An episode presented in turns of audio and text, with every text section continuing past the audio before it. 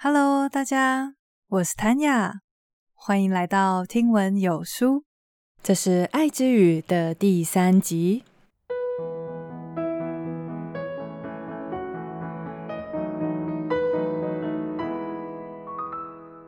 今天来到《爱之语》的精彩大完结喽！上一集已经分享完了前三种爱之语，这一集当然就是剩下的两种。在了解完全部的爱之语以后，要来教大家怎么找到自己以及你配偶所使用的爱之语。在这一集的最后呢，会分享一个非常不可思议的故事。当中的女主角安所面临的情况，是在这几集所探讨的案例中最困难的一个。听完了安的故事，你会学到作者开给她的。为期六个月的作业，这个作业虽然跟他的婚姻一样困难重重，但是却在六个月后成功的翻转了他的婚姻，让安和先生经历了名为爱的神迹。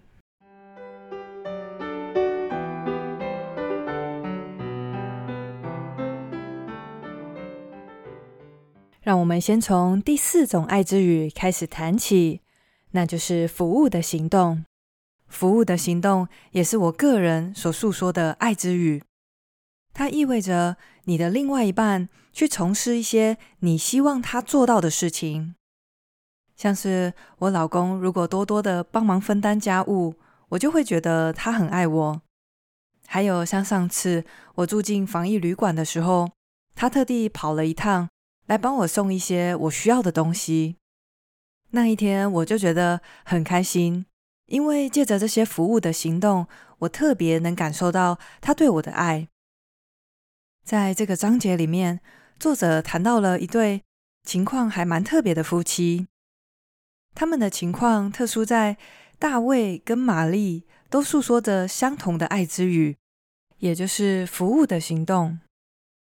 照理来说，拥有一样的爱之语。应该会让我们更懂得如何填满对方的爱箱，但是当时他们两人的爱箱都是空空如也。玛丽抱怨大卫总是不帮忙家里的事情，星期六只知道要去打猎；而大卫呢，则抱怨玛丽家里的事情都不打理好，孩子的玩具常常散落一地，他不喜欢脏兮兮的家里。作者在跟他们个别的对谈中，确信了他们两人说的爱之语都是服务的行动以后，开出了以下的作业。他要玛丽跟大卫分别写下三到四件事情，这些事情的重点是：如果对方做了这件事，我会觉得他很爱我。在他们交换清单以后，作者分别询问他们说，要执行清单上面的这些任务会很困难吗？他们两个人都表示不会，这些他们做得到。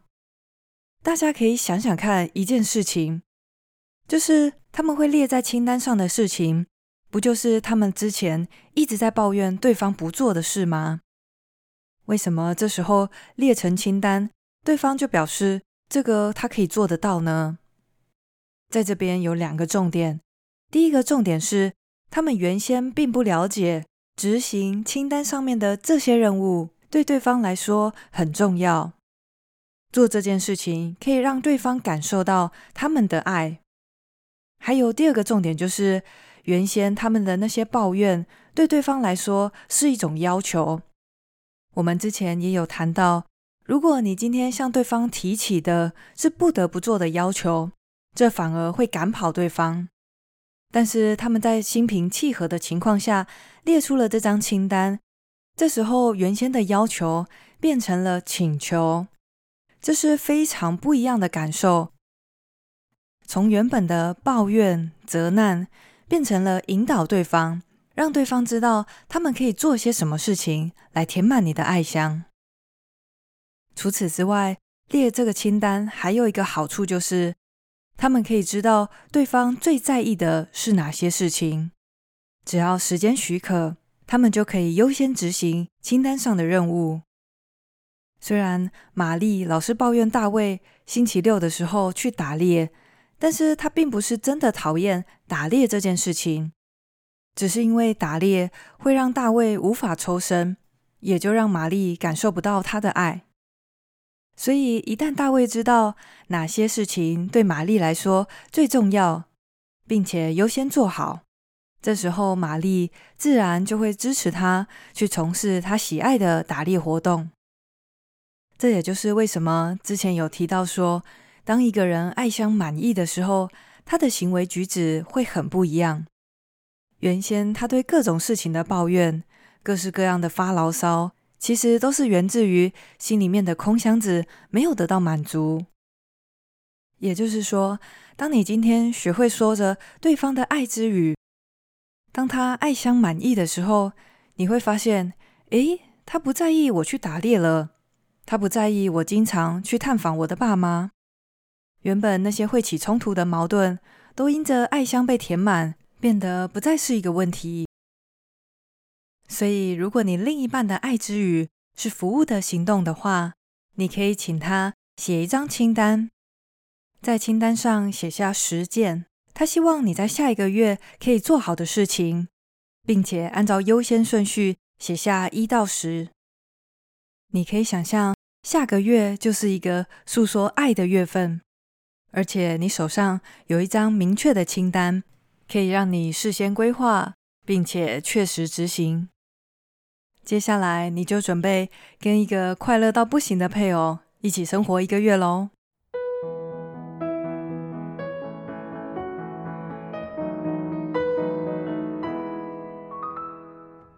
到目前为止，我们已经分享完了四种爱之语，它们分别是肯定的言辞、精心时刻、接受礼物以及服务的行动。最后一个爱之语是身体的接触。说到身体的接触，很多人可能第一个想到的是性行为，这当然是身体的接触的一部分，但是却不是全部。我之前从来没有想过，触觉有一个很特别的地方，就是你想哦，我们的五官，不论是听觉、嗅觉、视觉还是味觉。这些感官都被限制在一个特别的地方，但是我们从头到脚都可以接受到触觉，甚至像是嘴唇、指尖这些地方的触觉会特别敏感。也就是说，如果你另外一半的爱之语是身体的接触的话，那么只有想象力可以限制你去表达爱了。无论是性行为之前的前戏。或者是上班出门前、下班后回家的亲吻、拥抱，又或者是你们擦肩而过的时候，你轻轻搭了一下他的肩。无论接触的时间是长是短，这些都得以让诉说着身体的接触这种爱之语的另外一半感觉非常非常的温暖。唯一要注意的就是。请务必用对方喜欢的方式去触碰他，因为你要学着说的是对方的爱之语，不是说你觉得，诶，我自己很喜欢给人家搔背啊，所以我搔他的背，他就一定会很喜欢，不是这样哦。每个人喜欢被触碰的方式还有时机都会不一样，所以一定务必要确认对方的喜好，才不会用巧成拙。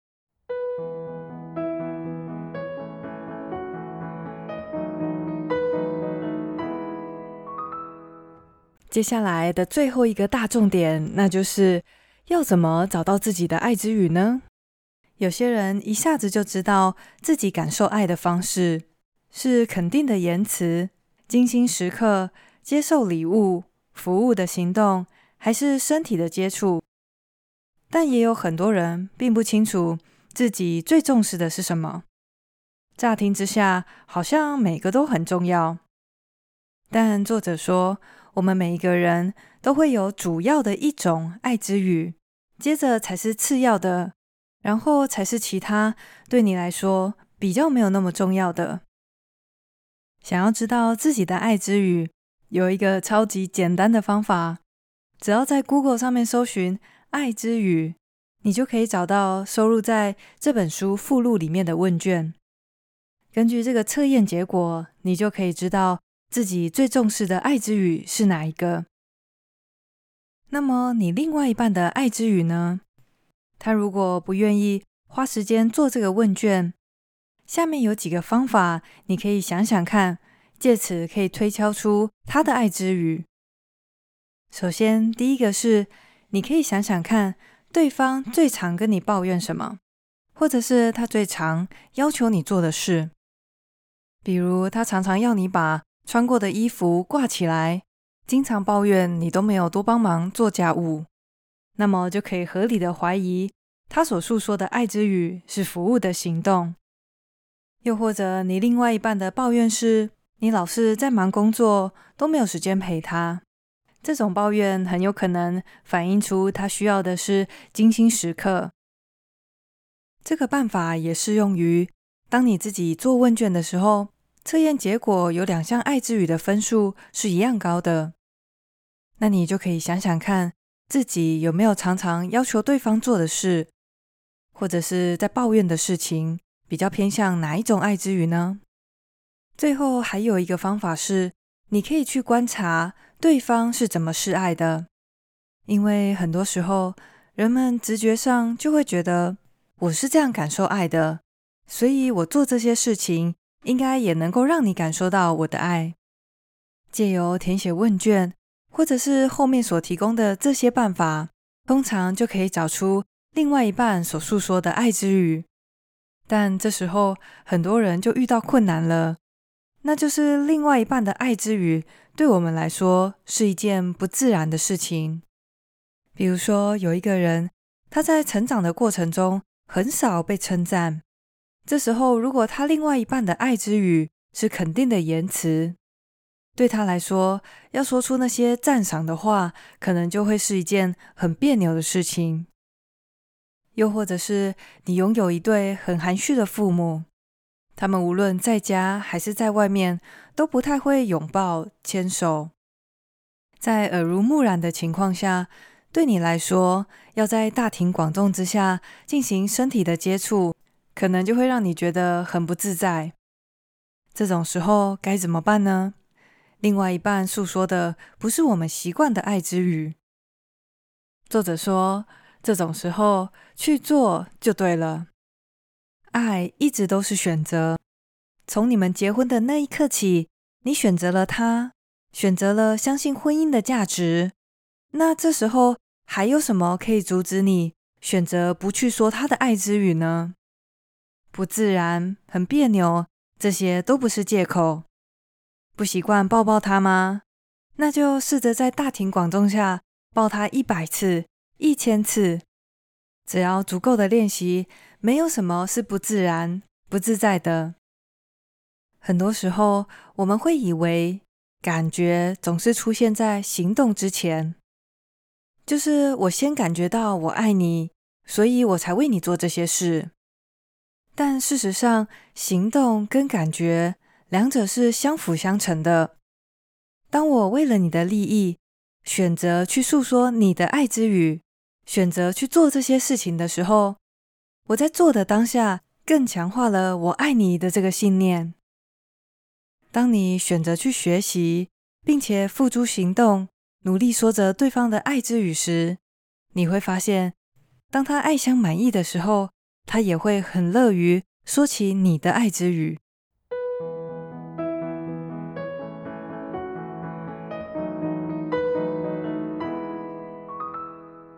有一位叫做安的女士。她在第一次遇到作者的时候，就问了他一个很深奥的问题。他悲伤地说：“乔门博士，去爱一个你恨的人，这有可能吗？”安所提起的这个问题，其实是在两千多年前，耶稣留给世人的挑战。圣经里面记载着，耶稣教导人们要去爱你的仇敌，凌辱你的要祝福他。恨你们的要对他好。说到这里，大家应该已经猜想到，安口中的仇人正是自己的先生。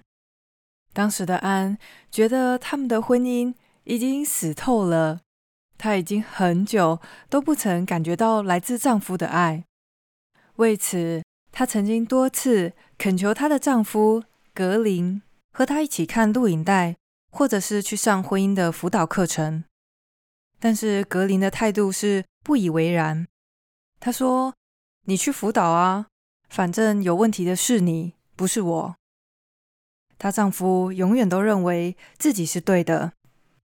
结婚十几年来，他对太太的各种责难和批评，早已经把太太对他仅存的尊敬还有爱给消磨殆尽，甚至连安的自尊心也差不多被他给毁了。所以安才会痛苦地问作者说：“去爱一个你恨的人，这有可能吗？”作者知道安的处境非常的困难，而且对他来说，离婚或者是继续待在这种糟糕的关系里面都是非常痛苦的。作者在深思熟虑过后，决定要来执行一个实验。这个实验的假设前提是，当他先生的爱箱被填满的时候，他终究会以爱来回报安的付出。作者告诉安，在这个过程当中，你必须要付出非常非常多的努力。他同意了。他说：“如果可以挽救我的婚姻，我什么都愿意做。”这六个月的计划是这样的：他要在日常生活中尽他所能的诉说先生的爱之语。在实验的一开始，他会先告诉先生说，他想要为婚姻做出一些努力。请先生给他建议，他要怎么做才能成为一个更好的妻子？作者特别提醒安，对于这个宣告，对方的反应有可能是不以为然，甚至是讥笑他，但也有可能是正面的回应。无论他得到什么样的回应，把它当做一种参考就好。在这实验的过程当中，如果有什么想要抱怨的，都把它写在记事本上，先不要对先生讲。所以接下来安所要做的，就是根据他先生这个口头上的建议，以及他诉说的爱之语，去彻底执行，填满他的爱箱，并且不要在他面前抱怨，只是写在记事本上。接着在每个月的月底，他会询问格林，对于他这个月的改变，他有没有什么看法？或者是有其他的建议。如果他得到了正面的回应，那么安就可以反过来请求他做一件事情，而且这件事情必须要跟安的爱之语是一致的，好让他的爱香也可以有所进账。重点就是这个请求必须要明确，不能像是“你可不可以多花一点时间陪我”这个样子太笼统了。可以把它改成明确的，我们礼拜六晚上可不可以去某某公园散步？作者之所以要安把他的抱怨跟期待先写下来，是因为这样的话，他们就可以在事后把笔记本上面的内容转换为明确的请求。现在大家应该已经了解这整个实验的过程了。简单来说，就是想方设法来填满他先生的爱箱，不抱怨，并且在每个月的月底询问对方的感想以后，提出跟自己的爱之语有关的一个请求。第一个月，格林对他的改变无动于衷；第二个月，则是开始有点反应了。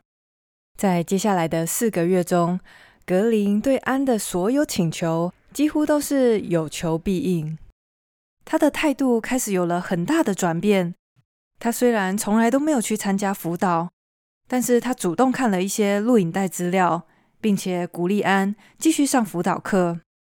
六个月以后，格林对他的朋友夸赞道：“他说，作者简直就是一个奇迹制造者。”对此，作者则表示：“爱才是奇迹背后的推手。”我非常佩服这个故事里面的安，他的勇敢还有他的坚定，为我们演示了去爱那不可爱的人，甚至是一个可恨的人是有可能的。尽管在这个路上困难重重，我们可能会经常感觉很委屈，心有不甘，而且还没有办法保证对方会不会有所回应。但是爱总是值得我们放手一搏。爱是选择，不是来来去去的情感。当我们选择用爱来填满对方的箱子，对方将也会以无条件的爱来给予回报。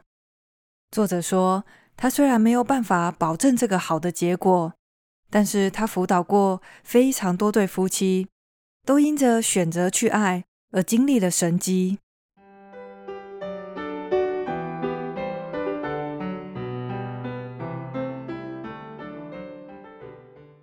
一样来帮大家整理今天的重点。今天分享了最后两种爱之语，第一个是服务的行动。服务的行动指的是去从事那些你另一半希望你做的事情。如果你另外一半的爱之语是服务的行动的话，作者推荐了一个实作练习。你可以请对方列一张清单，是他希望你下个月能够做到的事。这些事情要根据它的重要顺序写出一到十。你可以把下个月当作是一个诉说爱的月份，照着这个清单上面的去做，认真执行以后，你将会得到一个快乐到不行的另外一半，而且你会发现，他会用你意想不到的方式来回报你的爱。最后一个介绍的爱之语，则是身体的接触。对于诉说这种爱之语的人，无论是拥抱、牵手。搂一下他的腰，乃至性行为，无论接触的时间是长是短，所有的身体接触都是他们感受爱的方式。唯一要注意的是，记得用他喜欢的方式，喜欢的时机触碰。